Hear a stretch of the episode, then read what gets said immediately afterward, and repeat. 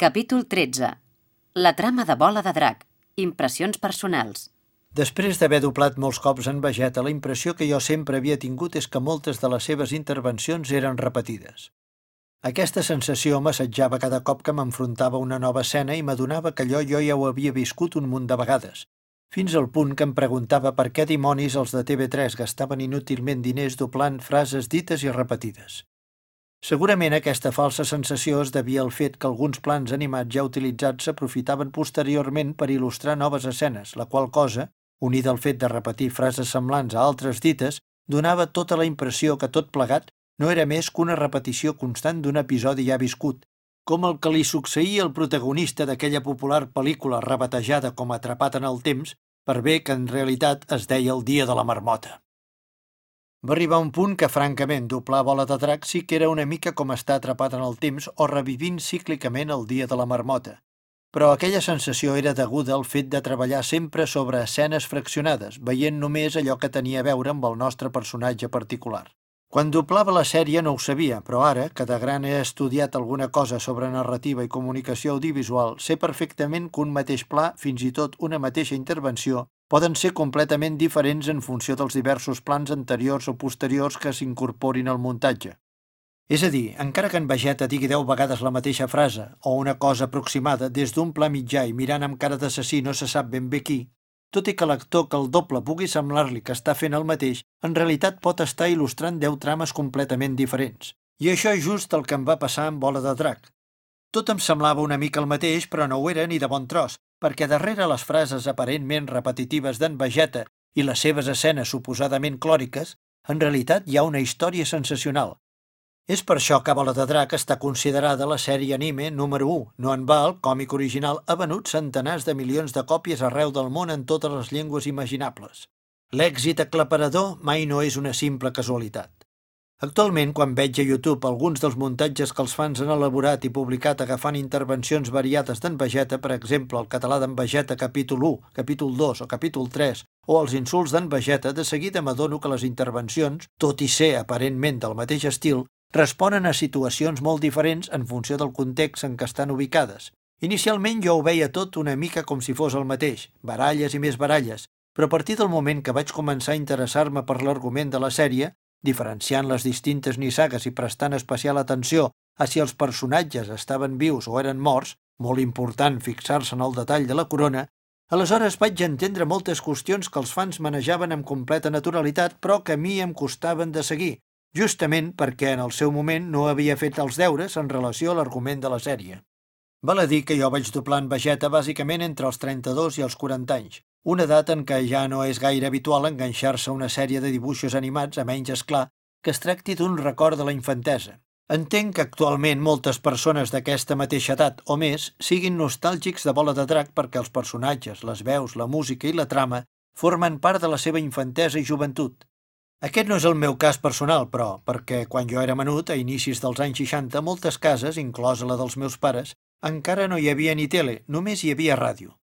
Els meus primers records televisius són en blanc i negre. Els inicis de televisió espanyola i més que sèries de dibuixos el que jo recordo són una sèrie de personatges reals però disfressats que cada dia s'encarregaven de distreure una estona la canalla amb històries que devien ser tan fluixes de contingut que dia d'avui ni tan sols les recordo.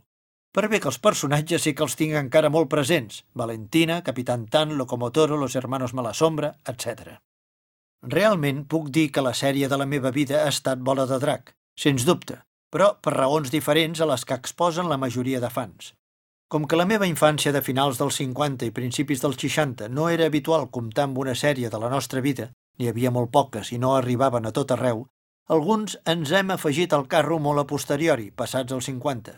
Com que no teníem sèrie de la nostra vida pròpia, n'hem hagut d'adoptar una i quina millor que bola de drac, oi? La primera vegada que vaig ser conscient de l'argument més o menys complet de Bola de Drac fou al voltant del capítol 280 de Bola de Drac Z, quan en Vegeta dedica un discurs íntim en Son Goku, un text que ocupava diverses pàgines. Segurament la intervenció més llarga d'en Vegeta a la sèrie, juntament amb el cèlebre monòleg en què diu que volia tornar a ser el guerrer fred i cruel que era abans i que per això s'havia deixat posseir per en Babidi, un mag malèfic que vol conquerir l'univers. D'alguna manera, l'evolució d'en Vegeta, que de mica en mica es torna més persona, amb moltes cometes, va caminant paral·lela al meu interès personal per les trames d'uns personatges que, òbviament, ja es veia venir, que no tenien com a única missió passar-se la vida fotent-se cops de puny, sinó que al seu darrere hi havia un passat, una història, una ideologia, una missió i unes motivacions molt poderoses. La meva graduació definitiva quan a coneixement de la sèrie fou a partir del moment que les xarxes socials foren coneixedores de la meva existència com a veu d'en Veget en català, i alguns fans van començar a enviar-me missatges, cordials la majoria, en els quals m'expressaven la seva afecció incondicional a la sèrie i molts cops en Veget en particular, per bé que al mateix temps, en algunes ocasions em feien preguntes relacionades amb el doblatge o amb alguna qüestió relacionada amb la trama. Les preguntes relacionades amb el doblatge les podia respondre sense cap mena de dificultat, és clar. I de fet, una de les bases d'aquest llibre és respondre d'una manera definitiva la majoria de preguntes reiteratives que ens han adreçat els fans.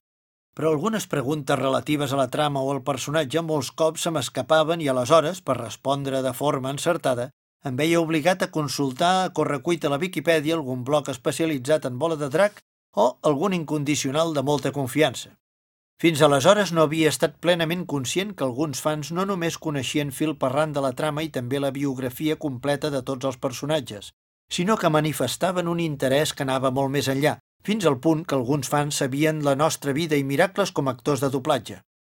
El dia que un superfan de Mallorca, en Llorenç Blanquer Matamales, em va enviar un treball acadèmic que havia realitzat sobre el doblatge de Bola de Drac, en el qual hi havia coses sobre mi mateix que fins i tot jo ignorava, aquell dia vaig pensar que m'havia de posar les piles i aprendre'm la lletra menuda de Bola de Drac com si fos la lletra de la meva partida de naixement.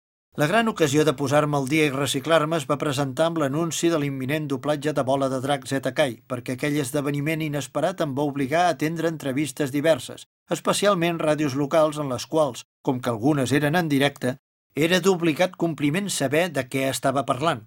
Òbviament, si algú em preguntava si Bola de Drac Kai finalitzava amb la saga d'en Cèl·lula o bé incloia també la saga d'en Bu, jo estava obligat a respondre amb coneixement de causa, per tant, havia de saber perfectament no només qui eren en Cèl·lula i el monstre Bu, que ja ho sabia, és clar, sinó també quin paper concret hi jugaven en la sèrie.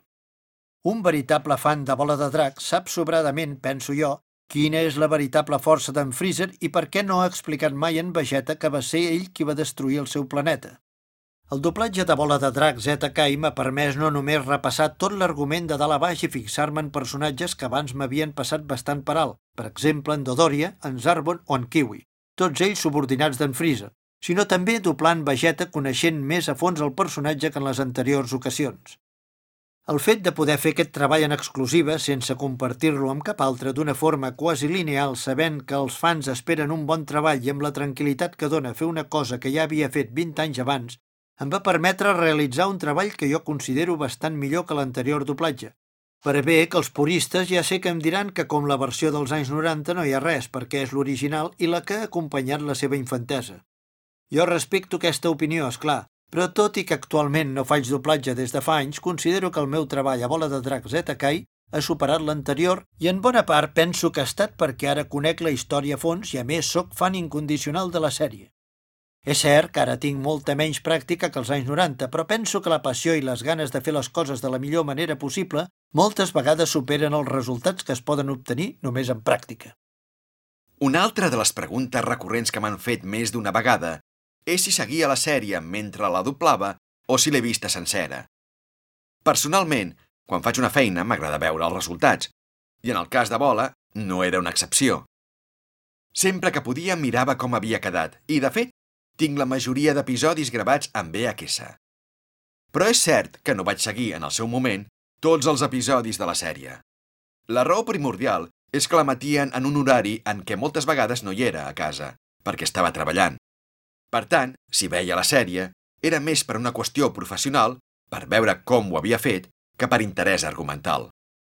Ja hem explicat que quan dobles un personatge, només veus la seqüència del teu propi personatge, M'agradaria que féssiu un exercici d'abstracció i penséssiu en Bola com una sèrie que està creada només amb les escenes d'en Goku. Imaginem-nos les lluites d'en Goku. Totes les parts que ell no apareix les obviem. Ens perdem la majoria de les històries, aventures, lluites i seqüències divertides dels altres personatges. Doncs això és el que jo coneixia més o menys del Bola de Drac. I el mateix passa quan doblem qualsevol sèrie. Per tant, us he de ser sincer. Mai vaig saber exactament de què anava la sèrie. Mireu, doblar animes és molt divertit. I si a més t'agrada aquest tipus de material, encara més. Però acabar entenent l'argument d'allò que fas ja no és tan fàcil. Durant tots aquests anys que he doblat animes que no he dirigit, no he trobat gaire sèries que pugui explicar de què anava l'argument. Quan vaig doblar Orphan al Bruixot, no em vaig assabentar de res. Darrerament m'ha passat el mateix amb Sansella. Slam Dunk o Ranma són excepcions. Tampoc és que fossin arguments rebuscats. El director t'explica la seqüència determinada que doblaràs, però no va més enllà.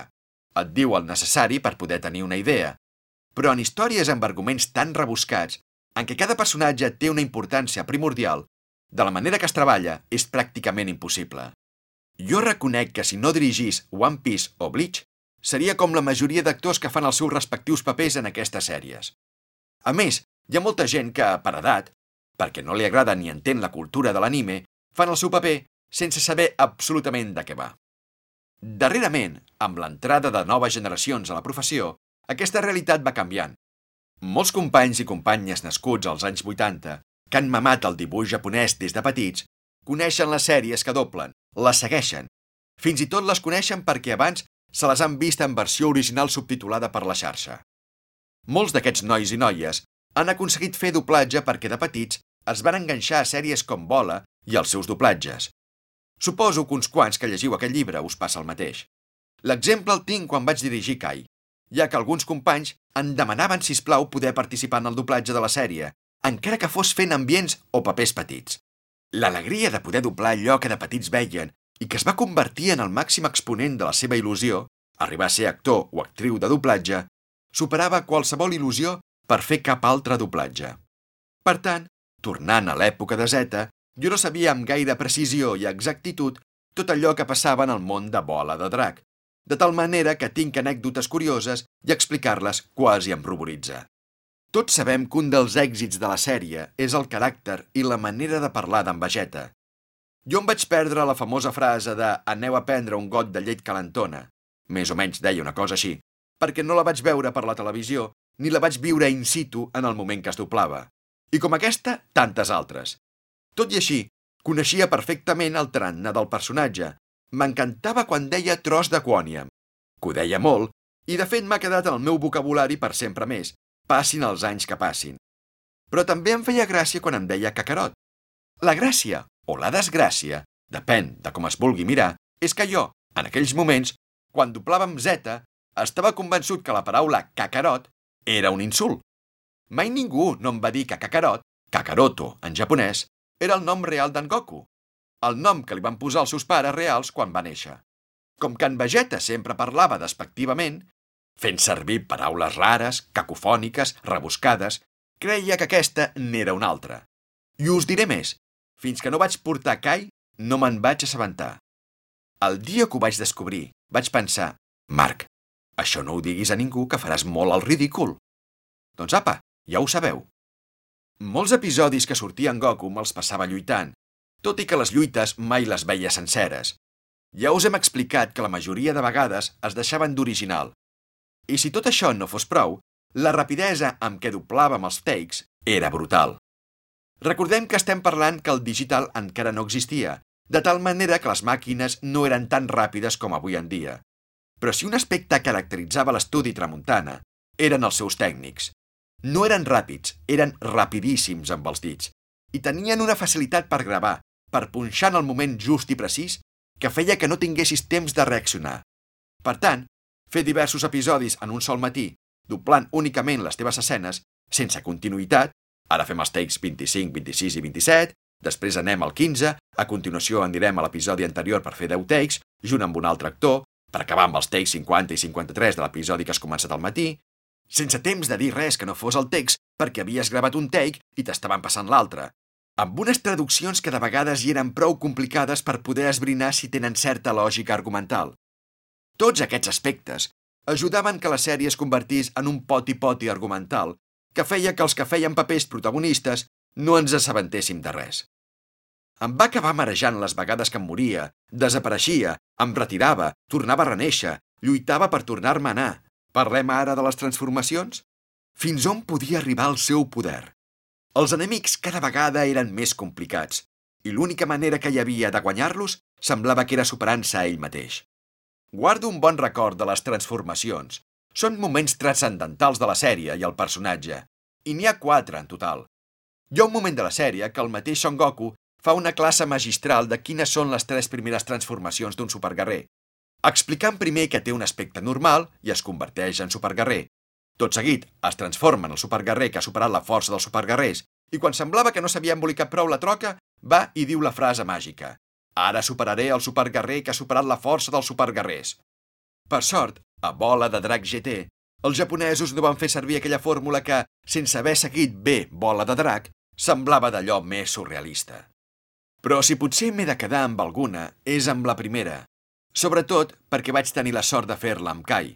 Per tant, vaig poder reviure el moment encara amb més intensitat. La darrera, la quarta, què voleu que us digui? No crec que ni el mateix Toriyama li acabés de fer el pes, tot i que, vista la nula implicació amb el projecte, potser tant se li en fotia. Parlem ara de les pel·lícules.